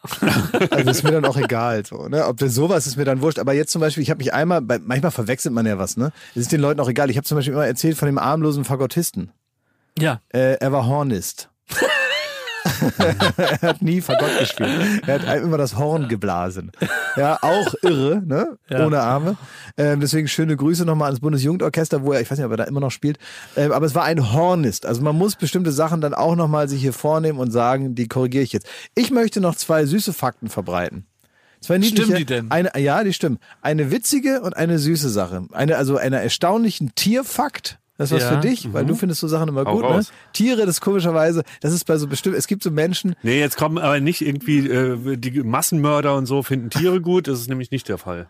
habe ich auch nicht Also gesagt. äh, wieder, das wird wieder irgendwas Böses. Aber leg los. Nee, meine ich ja Es wird nicht. wieder was Böses. Das ist Wieso, wieder wie, was wie so ein? Maniac werde ich da wieder dargestellt, Nein, der, was- dessen einzige Liebe den Tieren gilt. Ich liebe auch dich, mein Freund. Und dich auch. Oh, Ja, also so schön hat mir das noch nie einer gesagt. Ich liebe dich auch, aber sag mal, warum hast du eigentlich nicht so ein, äh, so ein Reptil zu Hause? Du wärst so ein Typ für, so ein Typ für so ein Chamäleon oder so ein Scheiß, den man nicht braucht in Berlin. Warum hast du nicht sowas? wer weiß, hat er ja sowas. Warum hast du keine Schlange und so ein selbstgebautes Terrarium? Terrariumsraum. Hast du, warum hast du kein Chamäleon? Sag doch mal. Oder, eine, oder eine Gottesanbeterin. Ja, genau. Wenn du so, so tiefgekühlte Rattenbabys füttern musst und so. Sag doch mal. Ich- ich- Juckst dich nicht in den Fingern, dir mal so ein Viech zu holen. Ich hatte ohne Scheiß mal einen äh, Bekannten, der, die hatten, der hatte so eine, so eine Art Vogelspinne, die war wirklich so tellergroß, ne? Ja. Und die war irgendwie, ich kenne das, das Wort nicht mehr, aber das wird mir bestimmt dann im Nachgang geschrieben. Äh, die war irgendwie Platz, platzresistent, nee, nicht platzresistent. Die blieb immer an derselben Stelle. Also die Ach. setzt man in der Wohnung einmal irgendwo hin Oh, das und dann bleibt die da. Die hatte also kein Terrarium. Auch nachts, wenn man schläft, bleibt auch die dann auch nachts. da? So war die Legende. Ja. Und das war, Oh äh, da war hier die Couch und darüber war in der Ecke ein riesiges Spinnennetz mit dieser Spinne drin. Was und, der, ekelt und, mich. und du guckst beim Fernsehen immer da hoch und da ist dieses Riesenvieh und der sagt, keine Sorge, die geht nicht weg. Die bleibt ihr ganzes Leben an dieser einen Stelle. Das ist auch traurig, ne? Ja. Oh, Aber sag mal, Aber der hatte auch so einen Tausendfüßler, der hat eine Maus zu, durchgebissen und so. Sowas meinst du, ne? Das wird mir gut Ja, ja. stehen. So. Das wäre ich, genau nein, mein ich, Style, ich habe ne? das nicht Da gesagt. dich. Ich habe Ja, das ja. nicht gesagt. Ich habe nur gesagt, ob du mal in deinem Leben darüber, ob dich das nicht ein bisschen äh, so interessiert. Wollte ich Nein. nur wissen. Nein. Okay. jetzt hau dein Tierfakt raus. Also, wusstet ihr, dass Seeotter, ne? Mhm. Sie, die sind super süß. Die sind Ja. super süß. Wusstet ihr, dass wenn die, die schlafen im Wasser auf dem Rücken, ne? Ja, stimmt. So, und wisst, weißt du, was die machen, damit die nicht auseinandertreiben, damit die sich am nächsten Morgen, wenn die pennen, ne, dann Na geht, ja. geht die Strömung und wo die dann sind, ist wahrscheinlich wurscht, weil es überall gleich aussieht bei denen im, im Lebensraum. Aber äh, die wollen sich natürlich nicht verlieren, weil die sich vielleicht auch aneinander gewöhnt haben, weil die sich gerne mögen, so Seeotter. Und wisst ihr, was die machen dann? Die halten sich nachts an der Hand. Oh, süß. Das muss man mal googeln. Das ist so süß. Ich habe das zufällig gesehen. Die sind zwei Seeotter, die treiben auf dem Rücken und ha- halten sich so das Händchen und schlafen dann da irgendwo auf so einem Fluss Oh, oder so. Och man. Das ist so ganz niedlich. Corona-Schweine. Ja, ja, die genau. Da ist mit Abstand nicht viel, ne? ja, Weißt du, warum der hier so, so, so Liebesbekundungen macht und so, so, so eine Sympathie und so eine Lebensfreude verbreitet, der Schmidt? um sein Image aufzupolieren. Nee. ich sag Gar dir nichts jetzt zur Sag letzten dir Folge, was. oder was? Sag dir was. Nee, nee. Der Mann steht kurz vorm Umzug. Und solche Kartons, ne, die tragen sich ja nicht von alleine bekanntermaßen. Ne? Ah, willst du dich hier lieb Und hier wird, machen? hier wird eine Atmosphäre hergestellt, dass man so kurz davor ist, zu sagen, komm, ich helfe dir bei den Küchensachen, ich trage dir den Fernseher, aber nicht mit mir, Schmidt. Ich habe deinen Plan durchschaut. Ich kann euch beruhigen. Und das ist wirklich wahr. Ich finde, wir sind alle in einem, einem Alter und lang genug im Beruf drin und verdienen Geld, so dass wir unsere Freunde nicht mehr belästigen Ah, müssen das mit finde ich, Umzugskram. das finde ich super von Und ich erwarte von Oh, jedem, den ich kann kenne, dass er mich ausatmen, nicht ey. mehr belästigt. Ich will nicht mal einen Lampenschirm runtertragen irgendwo. Ich werde in meinem Leben nirgendwo mehr zu jemandem fahren, in den dritten Stock latschen und eine Waschmaschine runterschlören. Samstags um acht übrigens. Das ist das Das ist offizielle Horror. Der- Das ist der, der, der, der große Gewinn, dass man aus der Jugend herausgetreten ist. Wie dass man oft das seid nicht mehr ihr, wie oft seid ihr latentstramm zu einem Umzugsmorgen erschienen? Nie. Sehr oft. Ich sehr oft. Nie. Sehr oft. Ich sage euch mal, warum. Ich kann vor so einer, vor so einem Tag, der so scheiße wird, schon so nicht gut pennen. Und ich Wut. weiß, ich kann davor, wie so ein Boxer, ich muss davor abstinent bleiben, damit ich diese Wut und diese, diese Scheißigkeit von diesem Tag irgendwie aushalte. Ach, das heißt, wenn wenn da noch Alkohol im Spiel ist, dann werde ich zu Willi Herren. Ey. Als Beispiel jetzt. Also Ja, Namen. Das ist ein netter Typ. Ja. Netter Typ. ja, ja, Natürlich, der hat ja, da ja. keine Probleme. Nee, nee, überhaupt keine Probleme, der Mann. ähm, ja, okay, ja, verstehe ich, ja. Und Jetzt wollte meinen zweiten Tierfakt noch hören, den ich äh, erstaunlich finde. Ja, wir machen jetzt so Criss Cross. Du erzählst einen Tierfakt, ich erzähle vom Umzug. Dann Ja. du wieder mit dem Tier. Und Ich habe nur noch ein Tier. Okay, Horror. Also für nächste Woche kann ich mir noch was mit Tieren überlegen, aber das wollte ich mal erzählen. Wisst ihr, wie das manchmal sein kann, dass, äh, also wisst ihr, wie faul eigentlich Faultiere sind? Wie super faul die sind? Nee. Wisst ihr das? Die, also folgendes, folgender Fakt, einfach nur um zu illustrieren, wie faul ein Tier sein kann und deswegen völlig zu Recht Faultier heißt. Die leben manchmal über Flüssen, sitzen die auf dem Baum und der Baum, der Ast, auf dem die da rumsitzen und sich auch lange nicht bewegen. Übrigens auch, wenn die roten Ameisen, die in deren Fell reinkrabbeln bis zur Haut und die dann beißen, das tut denen weh. Aber die sind zu faul, die da rauszusuchen. Obwohl die lange Finger haben und das könnten, aber die sagen, ne, beiß mich doch einfach. Das ist nur die eine Sache. Und dann sitzen die da oben auf ihrem Baum und manchmal sind die sogar zu faul, um sich da oben festzuhalten. Und dann fallen die von dem Baum runter. Und die haben natürlich, sind da eingebettet, die haben eine Familie, die haben Kinder. Ist alles, alles ganz normal, ne? Faultierfrau, Faultierkinder und so weiter. Die gehen in Faultierschule, Faultierkita. Alles ganz normal. Ja. Und dann fallen die da runter und sind dann im Fluss. Und dann könnten die sagen, oh, wow, was ist hier los? Ich bin ja nass. Ich muss raus aus dem Fluss. Ich muss schnell zum Flussufer schwimmen und dann gucken, wo meine Familie ist. Das machen die nicht, weil die zu faul sind. Die lassen sich treiben dann einfach im Fluss. Und zwar so lange, bis die zufällig irgendwo an so einem schräg liegenden Baum hängen bleiben. die halten auch so noch raus. Und dann, dann halten die noch so raus in der Hoffnung, dass sie irgendwo verkanten. dass die irgendwo ver- verkanten und dann und dann stellen die immer fest, oh, hier geht das offenbar nicht mehr weiter, nachdem die so einen halben Tag an so einem Baum festhingen. Und dann steigen die da, wo sie sind, aus dem, aus dem Wasser, suchen sich eine neue Frau, machen neue Kinder und setzen sich da wieder auf den Baum. Die hätten die Frau nicht angefragt, da, die Casterin. Die hätten die nicht äh, belabert beim Mittagessen. Nee, ne? die hätten die hätten einfach- sich treiben lassen. Die hätten den Strom des Lebens einfach so weiter gesurft, Ja. bis sie halt irgendwo ankommen. Und ob das dann immer die schlechtere Variante Und ist hätten fürs jetzt die Leben? Omas mit Insulin getötet, wahrscheinlich. Vermutlich. Arno Dübel, das Tier. Ja. Aber ist das doch, also ist doch wirklich erstaunlich faul, oder? Das ist wirklich erstaunlich voll. Ja, wollte ich einfach mal so verkünden, weil man kann ja von solchen Informationen teilweise nicht genug kriegen. Das stimmt. Weil ihr mich die ganze Zeit fragt, was ich da in der Tüte nehme. Was hast du denn da in deiner Tüte? Stimmt, du hast hier so eine, hast hier so eine Tüte du hast dabei. ja da eine Tüte, eine rote Einkaufstüte, die man so kriegt, weil man keine Plastiktüte will und dafür 1,50 bezahlt. Genau. Folgendes hat, hat sich zugetragen. Es ist für mich eine, eine Fabel äh, von des Kapitalismus, die, die hässliche Fratze des Kapitalismus, gleichzeitig aber auch äh, Widerstand gegen die Gesellschaft, gegen die, die Situation, in der wir alle sind. All das kulminiert in einer Story. Seid ihr bereit, die zu hören? Yes, Sir. ja. Ich bin gestern Abend mir noch was zu trinken holen gegangen. Bin in den Spätkauf oder Kiosk, je nach Region, wie man es sagt. Was hast du dir da gekauft? Was wolltest du da trinken? Eine Wofür- Apfelschorle natürlich. Hast du dir Trinken geholt? Ja, habe ich mir aber trinken stimmt. Bist du nach einem Späti, hast Trinken geholt? Ich bin nach dem Späti, hab mir Nach Späti vorne? Ich komme da rein in den Späti und der, der Späti-Verkäufer, der ist so Typ, der könnte im Bushido-Video mitspielen, ne? so Ali Boumaier-Style. So. Ja, ja. Und der sitzt da mit verschränkten Armen und hat eine Laune, die selbst mir imponiert hat. Ich bin da reingekommen und es war so eine Wand des Hasses und der Wut. Ja. Und ich komme da rein und ähm, dann habe ich da mein, mein Getränk bezahlt. So. Und dann fragt er mich mit verschränkten Armen so, brauchst du Pinata? Ich so, äh, wat, was brauche ich?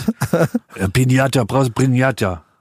Und dann, äh, nee, äh, wieso habt ihr Pinata? Ja, guck dich doch mal um, meint er.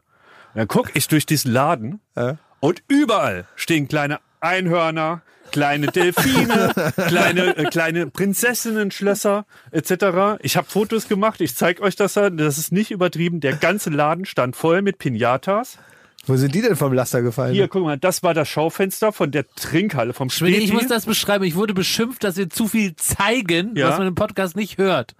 das von Ein au- Schaufenster voll mit Pinatas, genau voll was du eben beschrieben hast. Dann haben wir hier das überall, also zwischen den Bier und den Kippen, alles voller süßer kleiner äh, äh, Was soll das? Das- Kartontiere. Das, das wurde, da irgendeiner hat gesagt, Leute, wir haben hier den falschen LKW hochgenommen.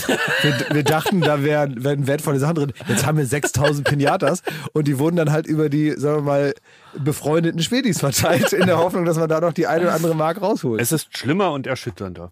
Ich habe ihn gefragt, mein lieber Mann, warum verkaufst du hier Pinatas? Was soll das? Hatte der so viel Lebensfreude in sich? Und er hatte wirklich diese Scheißlaune. Ich will jetzt den, seinen Akzent nicht noch wiedergeben, aber stellt euch das alles so vor. aber, aber man muss doch, man muss doch auf Pinatas einschlagen. ja, aber Also das war eigentlich gut. Er, er meinte halt, äh, diese, diese Scheißgegend hier, diese scheiß Müsli-Eltern kommen mit ihren Kinderwagen hier an und fragen mich jeden Tag, ob's hier Pinatas gibt für die Kleinen. Und ich habe gesagt, weil ich habe wieder erstmal gegoogelt, was sind Pinatas? Und dann kamen sie wieder an, haben gesagt, es wäre doch mal schön, wenn wir auch mal eine Pinata hier kaufen können. Dann habe ich hier diese Pinatas bestellt. 100 Stück habe ich bestellt. Und seitdem die im Laden sind, war nicht eine Nachfrage nach diesen scheiß Pinatas. Und er hat diesen ganzen Laden voller Pinatas stehen. Und da habe ich gesagt, Bub, Hast du eine pack so eine Pinata ein als Abschiedsgeschenk für die letzte Nein, Folge von Baywatch Berlin bring ich dem Klasi Mausi und dem Jakob eine Pinata mit. Also, für alle Podcast-Zuhörer, auf diesem Tisch steht eine in allen Farben des Regenbogens mit Zetteln beklebte Pinata. Wir haben, Thomas Schmidt hat uns noch Salatbesteck aus Holz mitgebracht, damit wir gleich auf die Pinata einschlagen können, um mal zu gucken, was da drin ist. Nicht, dass da jetzt, Ist das ein Lama? Das ist so ein Regenbogenlama. Das ist ein, ein Der ganze Kiosk steht voll, die ganzen Trinker davor und das steht alles voll, voll solcher süßen Tiere. Also normalerweise fragt man beim Geschenk ja nicht, aber was muss, musstest du da löhnen? Ich musste das, ich habe ein bisschen Rabatt gekriegt, als ich gesagt habe, ich, äh, ich mache dafür Werbung, dass die Leute in den City-Kiosk, ja, in der Krossener Straße gehen. Da gibt's eine Menge Pinatas, die kann man jetzt noch erwerben. Schöne Grüße von mir. Sagt immer dazu, dass ihr diese Pinata nur kauft, weil ich sie empfohlen habe. Geht dahin und nehmt dem Mann Sehr gut. wirklich diese Pinatas das ist ab. aber mal ein schönes Abschiedsgeschenk an deinen ehemaligen Kiez. Ja, Ja. Das, das sagt er auch nur, weil er wegzieht, ne? Ja, genau. Ja, aber wie geil ist das, dass er da so äh, in Erinnerung Ja. bleibt, wie so ein Robin Hood? Ja, als Wohltäter des Viertels. Weißt du noch, als hier äh, äh, Ali die ganzen Pinatas, als er fast pleite gegangen ist wegen seinen Pinatas und dann ga, gab es einmal diesen besonderen Run auf Pinatas. Ja. Weißt du das noch? So Die Pinata-Welle, die, die- äh, schwappt jetzt über Berlin. die Pinata-Welle, das war, glaube ich, der, im Pinata-Jahr. Das war das, wo auch Corona war. Das Pinata-Jahr. Ich habe dafür den regulären Preis bezahlt. Also ich habe ein bisschen Rabatt gekriegt insofern, dass er mir Süßigkeiten reingefüllt hat. Also ich habe 20 Euro dafür gelöhnt Steckt man die wo rein? Hier und hin? dann macht man hier so hinten auf und dann kommen die Süßigkeiten rein. Da ist so ein ganz trauriger. Aufkleber, den klappt der So. Schmidt gerade hoch. Und den habe Das ich, Befüllloch. das Ding habe ich da gestern habe ich das auf mein, ähm, auf meine Couch gestellt so, das saß neben mir, ich wollte es kaum mehr loswerden. Und dann habe ich aber gedacht, was ist das eigentlich für ein scheiß Brauch, so ein süßes Ding kaputt zu hauen? naja, Also warum halt. haut man Ja. das jetzt kaputt? Wa- wa- Was ist das? Das sind Mexikaner, das haben die wahrscheinlich irgendwann mal, irgend so ein Kartell hat damit mal angefangen und dann ist es zu den Kindergeburtstagen rübergeschwappt. Kriegt ihr, kriegt ihr das übers Herz, das Ding kaputt Ja. zu hauen? Ja, na sicher. Ja, Ich habe gerade noch überlegen, ob es Perverse gibt, die dieses Befüllloch anders nutzen, aber Das Geile ist, mir ist dann so gekommen, Und dann, wenn du dann fertig weißt du, wenn die Not ganz groß ist in Corona und die Ja. menschliche Isolation und dann sagt man, guckt so Ja. neben sich aufs Sofa und dann sitzt da dieses Tier, Ja, und am Ende, wenn du fertig bist, sind überall Süßigkeiten. die kleben dann.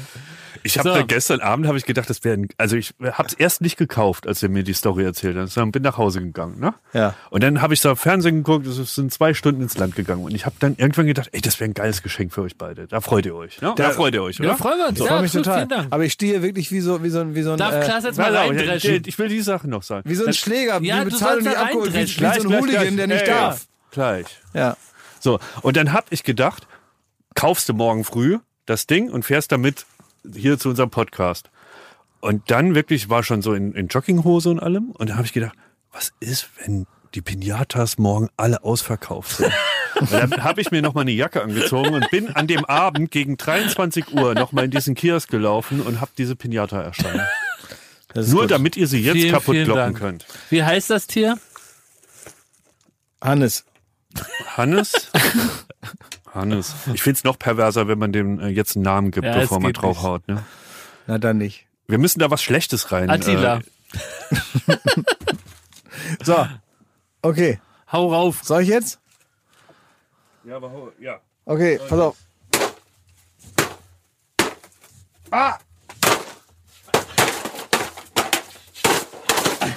Auf! Es ist auf! Nein, da sind UFOs drin! Da ist alles drin. Und da ist sogar Desinfektionsgel drin. Oh, lecker! Oh, guck mal, Frösche. Also du musst ein bisschen erklären, jetzt hat sich ein Schwall an Süßigkeiten über dem Tisch entladen. So, Unter nicht mehr anderem- erklären, wir Nee, müssen das. Essen erklären. Du das der, der Kioskmann war so stolz, dass er diese Sachen noch hatte. Das sind so kleine rechteckige Zitronen. oh, Den kriegt man beim Karneval immer in den Kopf geworfen. ja, Ja. Kamelle. oh, lecker. Ja, die sind so ein bisschen billiger, schmecken aber ganz okay. Die sind okay. Mhm, werden im Meter hergestellt und so klein geschnitten. Hab ich schon mal bin froh, weil das hasse ich komplett, dass es hier keiner gemacht hat, wenn an Weihnachten Geschenke ausgepackt werden und dann einer sagt, der kriegt das Geschenk und sagt, ist bestimmt ein Buch. Und ich denke, was soll das? Wenn es ein Buch ist, dann, dann hast du auf jeden Fall scheiße reagiert, weil du es ja schon wusstest. Und wenn es kein Buch ist, dann, dann, dann bist du ja im Grunde auch enttäuscht, weil es was anderes ist. Kennst du so Leute, die ihre Geschenke nicht, nicht auspacken, sondern sagen, mach ich zu Hause auf? Mach, aber bin ich auch so ein Typ, weil Oh. wir will nicht so angeglotzt werden, wie man darauf reagiert. Ich hasse Genau das, wo ich dann auch denke, warum schenke ich dir denn was? Ich will doch sehen, mir ist das doch egal, ob du was hast. Ob du was besitzt danach, das ist mir doch egal. Ich will doch nicht dir wirklich, ich will da natürlich 70 Prozent, wenn ich dir was schenke, ist, damit ich ein gutes Gefühl kriege, weil ich sehe, dass du Boah. dich freust. Egozentrisch. Schmatzen wir jetzt alle Ja, in die sorry, Mikros? das geht eigentlich nicht, ne? Aber ich habe ich hab noch nichts gegessen. Ja, du kannst jetzt auch nicht so uh, kleine UFOs hier essen, davon kann man sie doch. Ich war mal ähm, in, in Oldenburg auf dem Weihnachtsmarkt mit meinem Friseursalon und da habe ich ultra viel Feuerzangenbowle getrunken, ne? Richtig viel, weil ich sau besoffen. und dann äh, waren da immer so Kekse, ne? Spekulatius gibt's ja immer in so ähm, Weihnachtsbuden dann. Und dann habe ich dann so einen Saufhunger bekommen. Und habe dann angefangen, wirklich da ein, ein äh, Körbchen nach dem anderen da von diesen Spekulatius zu essen. Und irgendwann kam der selber betrunkene Feuerzangenbowle-Mann, weil der musste ja die ganze Zeit abschmecken. Das ist ja der geilste Job überhaupt. Ne? Du musst mal gucken, ist im richtigen Verhältnis Glühwein und Rum in diesem riesen Topf drin. Da wird dann immer so literweise nachgekippt und der muss immer probieren, probieren. Nach drei Stunden ist der fertig, dann kommt der hinten in ein Wohnmobil, dann kommt der nächste. Ne? Und der hat dann immer völlig besorgt zu mir gesagt, hey junger Mann, die sind aber nicht zum Sattessen da. hat mir die wieder weggenommen. Ich habe gestern bei Late Night Berlin diesen Desinfektionsspender äh, benutzt und könnte schwören, dass da aus Ermangelung an richtigem Zeug an diesem einen Spender Tequila drin war. Ja. Weil meine Hände Oh, rochen nach Tequila und Ja. ich hatte einen Sau ganz eklig. schrecklichen äh, Backflash, wie so Vietnam-Veteran an meinen allerersten Suff. Ich habe auch im Auto noch gedacht, was stinkt hier so? Da waren das meine Hände. Das, das sind ja, das roch nach Tequila. Und sofort, weil das, das war ein Tequila-Suff, da war es nämlich so, es gab am Ostkreuz eine ganz aus unserer äh, Teenager-Sicht schicke Bar, wo die nicht Ausweise kontrolliert haben und wo man für einen Euro, vielleicht war es auch ein Euro, ähm, eine Mark damals, hast du ein Tequila bekommen. Es war Sand auf dem Boden. Und da haben wir Mike's dann, Mexico Bar, sowas. war das, vielleicht war es das sogar. Nein, genau. habe ich mir ja. ausgedacht. Aber, Ja. aber ich finde das immer so wahnsinnig traurig, wenn, wenn so jemand, weil du gesagt hast, Sand Ja. auf dem Boden. Ich finde, es gibt nichts Traurigeres, Komplett. als äh, wenn man in Ostberlin in irgendeinem wirklich w- nicht so schönen Stadtteil, wenn man sagt, ich war jetzt einmal in Brasilien, ich mache jetzt hier Copacabana Panko und dann äh, kippe ich da Sand rein und dann gibt es auch so richtig wie im Urlaub gibt's dann Mojito und so weiter und Mike der war selber auch schon mal da gewesen und der macht jetzt hier mal einen richtigen Mojito, der kann das nämlich und so und das finde ich so traurig, wenn man so probiert, das ist wie in so einem Hans-Christian Schmid-Film, mhm. wenn man probiert in so einer trostlosen Scheißumgebung, wo wirklich nur Matratzengeschäfte und leerstehende äh, äh, Häuser und äh, so eingeworfene Scheiben und da mittendrin ist so ein Ding, was einem noch so zeigt, wie schön es auf der Welt sein könnte, aber hier leider nicht. Aber diese Bar hatte nur einen Zweck, die sollte an Hawaii erinnern und Jugendliche abfüllen. Und äh, das ist auch passiert, es war ein Wintertag und wir hatten da unglaublich viel von diesen kurzen Tequila getrunken, die ich seitdem auch nicht mehr angerührt habe, mhm. äh, weil ich dann das erste Mal aufgestanden bin, vor die Tür gegangen bin in die Kälte und dann hat's Wumms gemacht. Ja, klar. Und dann dachte ich, aber jetzt wäre das noch eine gute Idee, eine halbe Flasche Wodka dazu trinken. Ja, sicher, schmeckt Dann ja auch. bin ich wie ein Zombie, ich wohnte damals in, im, im Westteil von Berlin, also eine, eine gute S-Bahn-Stunde entfernt, bin ich wie ein Zombie irgendwie nach Hause gekommen.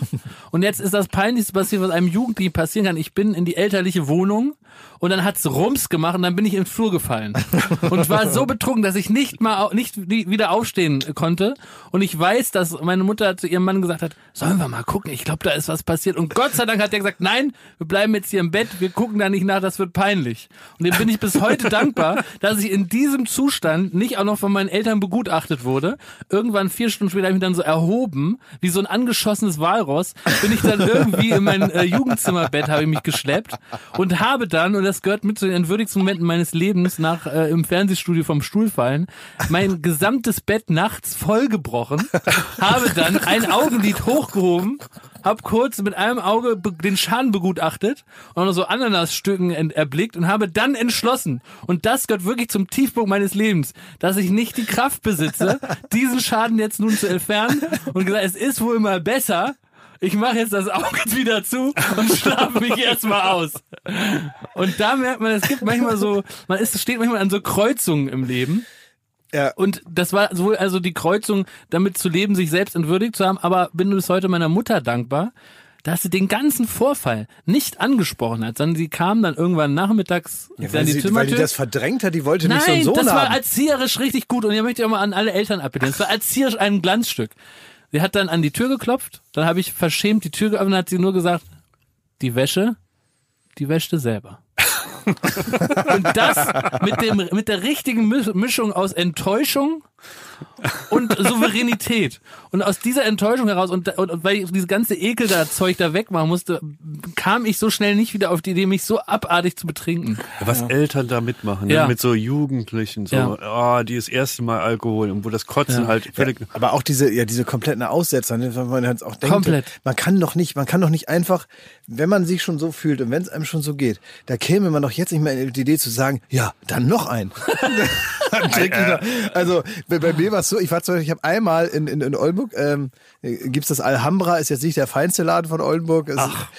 Eher so ein, ja, da wurde so aus so alten Matratzen gab's da mal so Goa-Partys und so. Und da haben so die, die Punks von Oldenburg aber ganz coole Partys gefeiert, muss man sagen. Aber es war ein richtiger Drecksladen. Ne? Den konnte man für 2,50 Mark mieten und dann selber Partys da machen. Das haben wir auch gemacht. Und dann haben wir da irgendwie so eine Techno-Paar, was weiß ich, irgendwas. Mit der Musik hatte ich nichts zu tun. Ich war für die Bars verantwortlich. Und ich habe dann hinter der Bar gearbeitet. Da war richtig was los. Da waren bestimmt tausend Leute oder noch mehr. Sah es so aus wie bei Cocktail, dass du da so verschiedene Drinks gezaubert hast? Nee, das sah ungefähr so aus, als äh, wie so eine ja, wie so eine alte Lagerhalle, so eine abgerissene. Mhm. Und äh, da ähm, habe ich dann mit meinem mit meinen Zehen immer das Bier aufgemacht und habe es den Leuten verkauft. So, weil ich auch teilweise keinen Öffner hatte und so. Und ich weiß noch, dass ich da gearbeitet habe an dem Abend so und habe dann da Bier aus den Kästen rausgegeben und habe dann äh, abgerechnet und so. Und dann war das irgendwie, so, weiß ich nicht mehr, dann war das, habe ich dann nicht mehr, habe ich offenbar auch mal ein Bier getrunken, nehme ich an, zwischendurch. Und ich bin dann in einer anderen Bar, in der ich dann wiederum Gast war, bin ich wieder aufgewacht. Und da bin ich dann offenbar während der Arbeit hinter dem Tresen eingeschlafen irgendwann. Und dann haben meine Freunde, unsere Party war dann vorbei und dann hieß es, gut, jetzt gehen wir zur nächsten Party. Und dann haben die mich einfach über die Schulter gelegt und mich mitgenommen. Weil die nett. konnten mich ja nicht liegen lassen in dem alten Ding, weil mussten die auch zuschließen dann. Und dann haben die mich mitgenommen. Und äh, so ist das, war die Türpolitik in, in, in Oldenburg. Wenn er noch atmet, darf er auch schlafend mit reingetragen werden. ja nett. Und dann wurde ich da irgendwann auf der Tanzfläche wach und dachte, huch, hier habe ich den Abend aber nicht gestartet. Was ist denn jetzt, was, wo bin ich denn jetzt eigentlich? Und das ist natürlich eine Sache, das macht mal halt, wenn man so jung ist, da passieren einem diese Dinge. Das würde einem natürlich äh, jetzt ganz normal nicht mehr passieren. Und wenn es einem passiert, ist es halt sehr tragisch. Ne? Dann ist immer nur noch traurig. Haben Ich dich hab deine Eltern mal so aufge, aufgegriffen, Schmidti, in so einem... Ja, Das ist, sagen wir mal, eine Sonderfolge wert. Das Wie dich bringt deine jetzt Eltern nicht, wenn wir das jetzt noch Können mal wir irgendwann mal, können wir irgendwann mal als Foreshadowing mal, Stichwort der schlimme Oktober, können wir mal über den schlimmen Oktober sprechen? Wenn man mal ganz viel Zeit hat. Ne? Was Und machen wir nächste Woche, wenn wir wieder unter uns sind? Nö, das können wir noch ein bisschen ziehen, aber der schlimme Oktober, Der schlimme Oktober, die Story, die lohnt sich. die ist gut. ähm, Klaas. Ja, äh, das ist eine schöne Tradition und auch diese Woche habe ich eine Frage. Und weißt du was für eine? Die Frage an den Prominenten.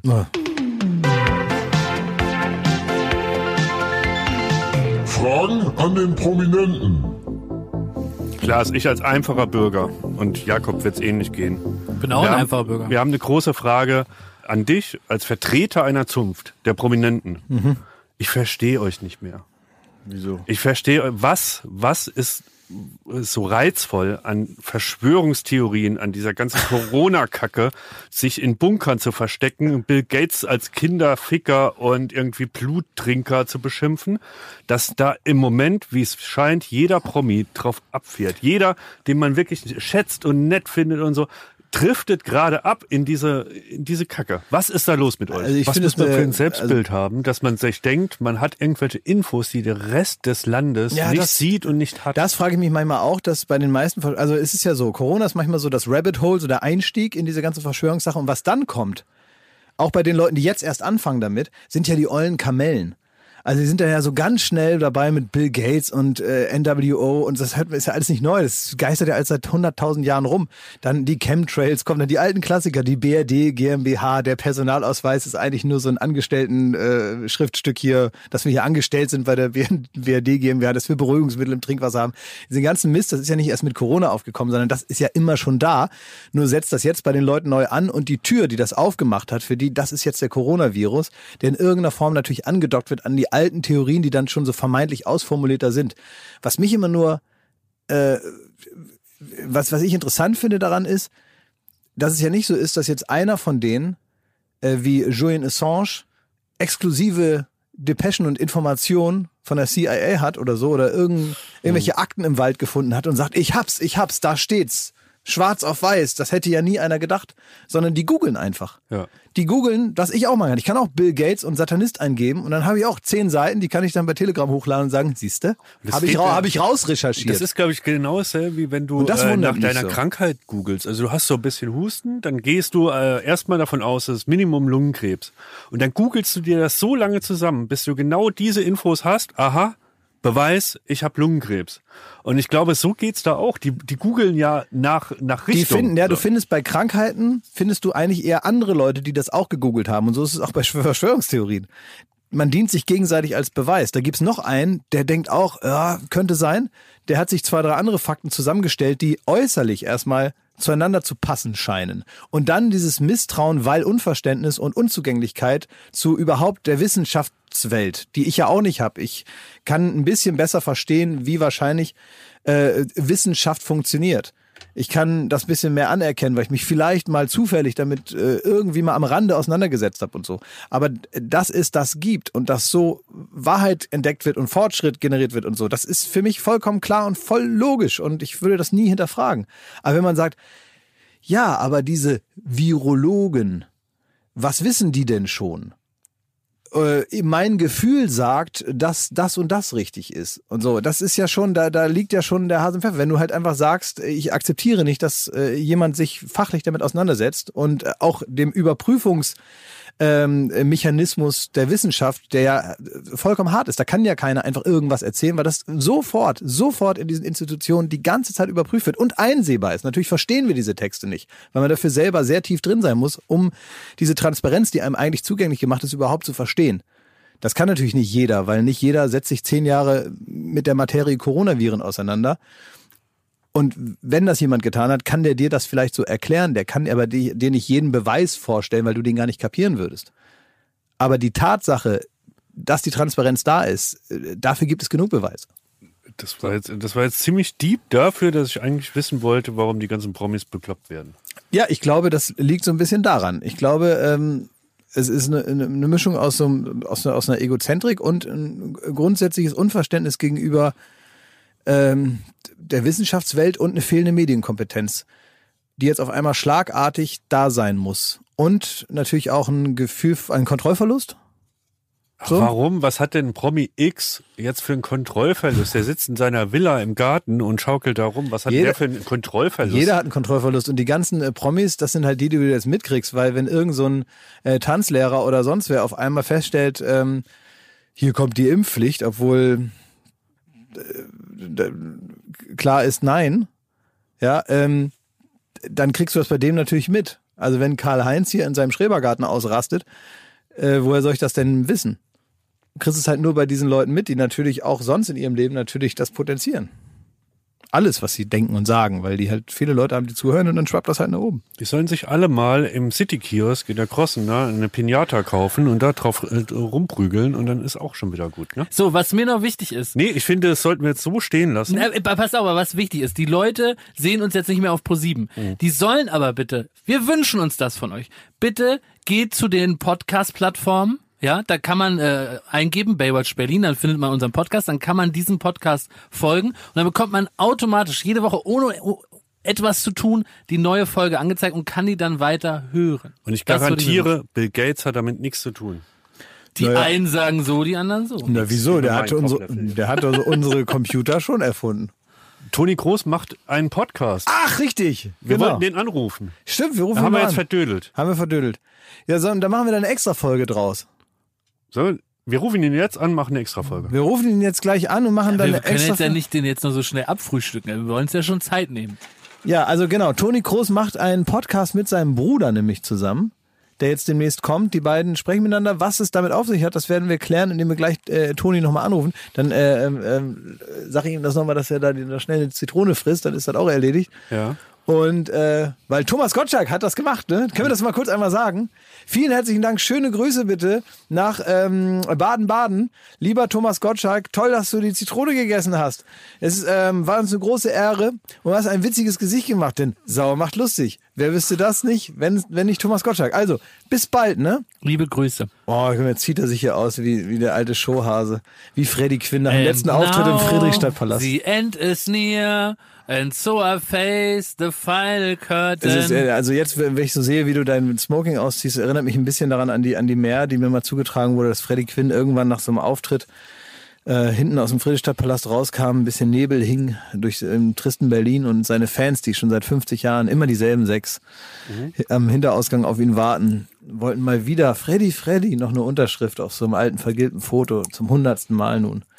Und Freddy Quinn hatte zwei Plastiktüten in der Hand, weil er noch ein bisschen vom Catering mitgenommen hatte.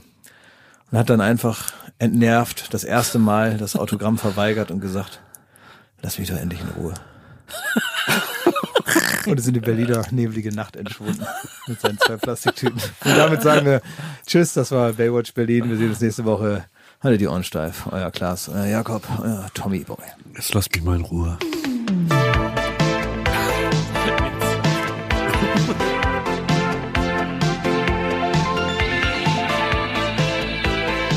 Baywatch Berlin.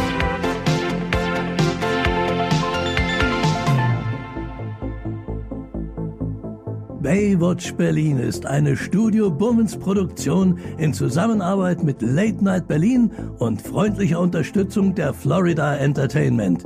Neue Folgen gibt es jeden Freitag, überall wo es Podcasts gibt.